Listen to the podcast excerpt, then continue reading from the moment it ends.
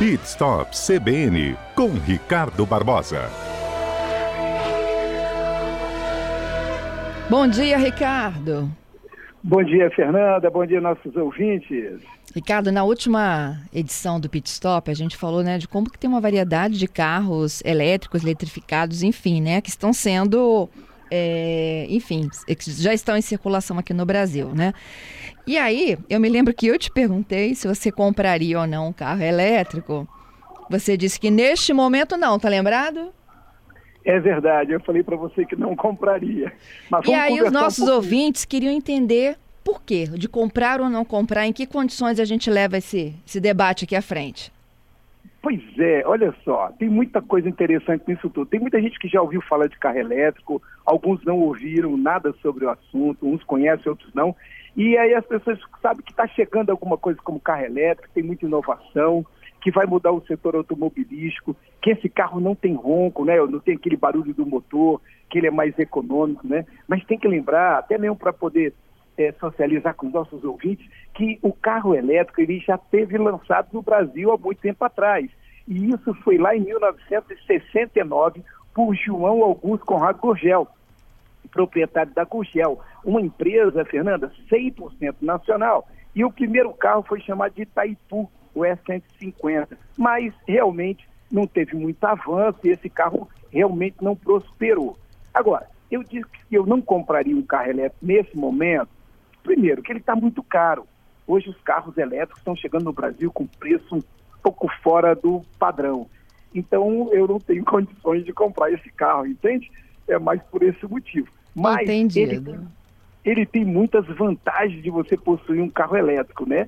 Ele, esses carros, eles, eles têm um sistema de corrente elétrica, eles são diferentes dos modelos tradicionais, que funciona através de queima de combustível e ciclo de combustão, esse que nós conhecemos até hoje, né? Mas esses carros, eles têm essas baterias que ele é recarregável, ela é recarregável e armazena uma quantidade de, de energia suficiente para rodar o motor. Agora, quais as vantagens? Primeiro, a sustentabilidade. Esses veículos elétricos, eles, eles tanto os ônibus agora que já estão vindo e as vans, eles não funcionam com queima de combustível, né? ele não emite gases poluentes na atmosfera, é nulo, né? e ele contribui muito para esse momento sustentável que o mundo atravessa. E outra coisa, ele tem o ruído zero, ele não tem ruído. Ah, lá no, na Europa, eles estão agora pedindo para que alguns carros em baixa velocidade emita ruído por causa de atropelamento. Olha uhum. que interessante.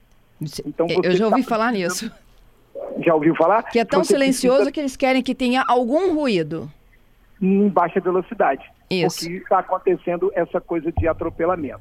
E o custo de manutenção também, falando um pouco primeiro desse item manutenção, ele é muito mais barato, né? Ele tem, você vai ter uma manutenção anual muito mais barata do que um carro convencional.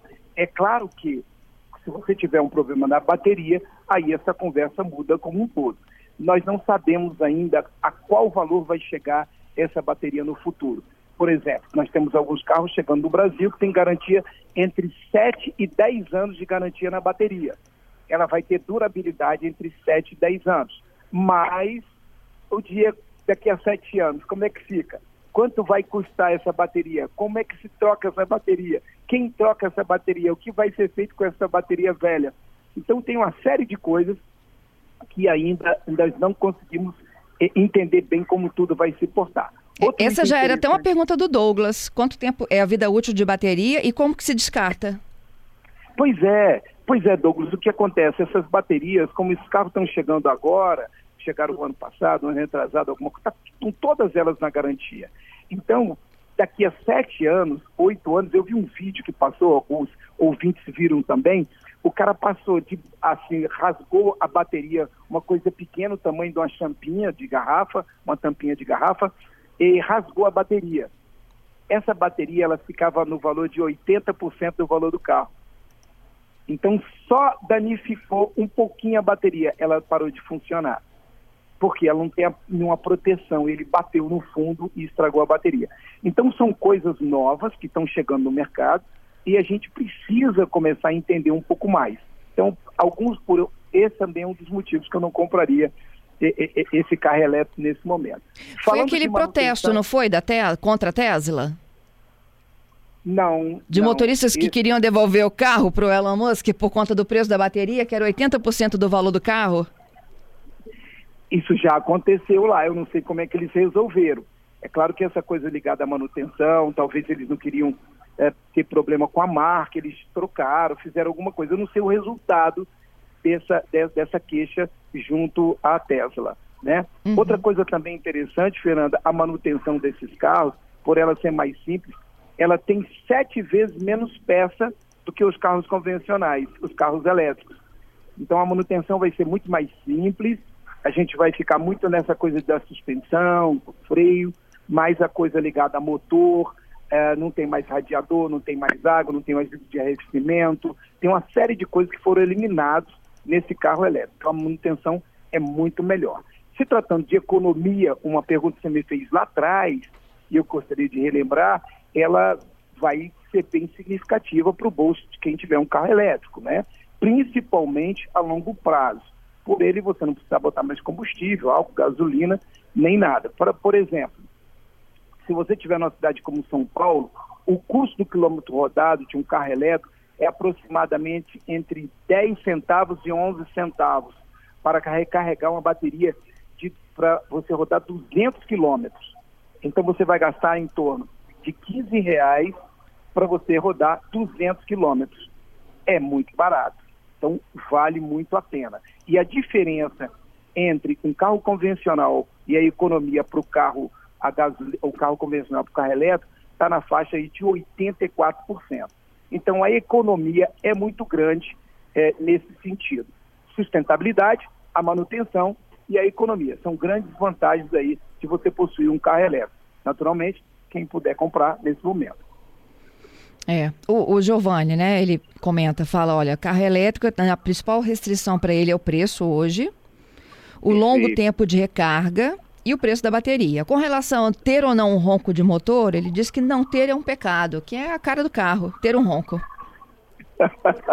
é verdade, esse ronco, para quem gosta de carro esportivo, é, prefere até o carro de câmbio manual, né? Que é mais gostoso você passar as marchas no seu tempo, você pode alongar, você pode trabalhar aquele ronco do motor, é muito bacana. Eu também, eu também, Giovanni, sou dessa época e é muito legal. Mas é, a tecnologia está vindo e vai vir de forma bem diferente. Esses carros realmente não emitem nenhum tipo de ronco, nenhum tipo de barulho.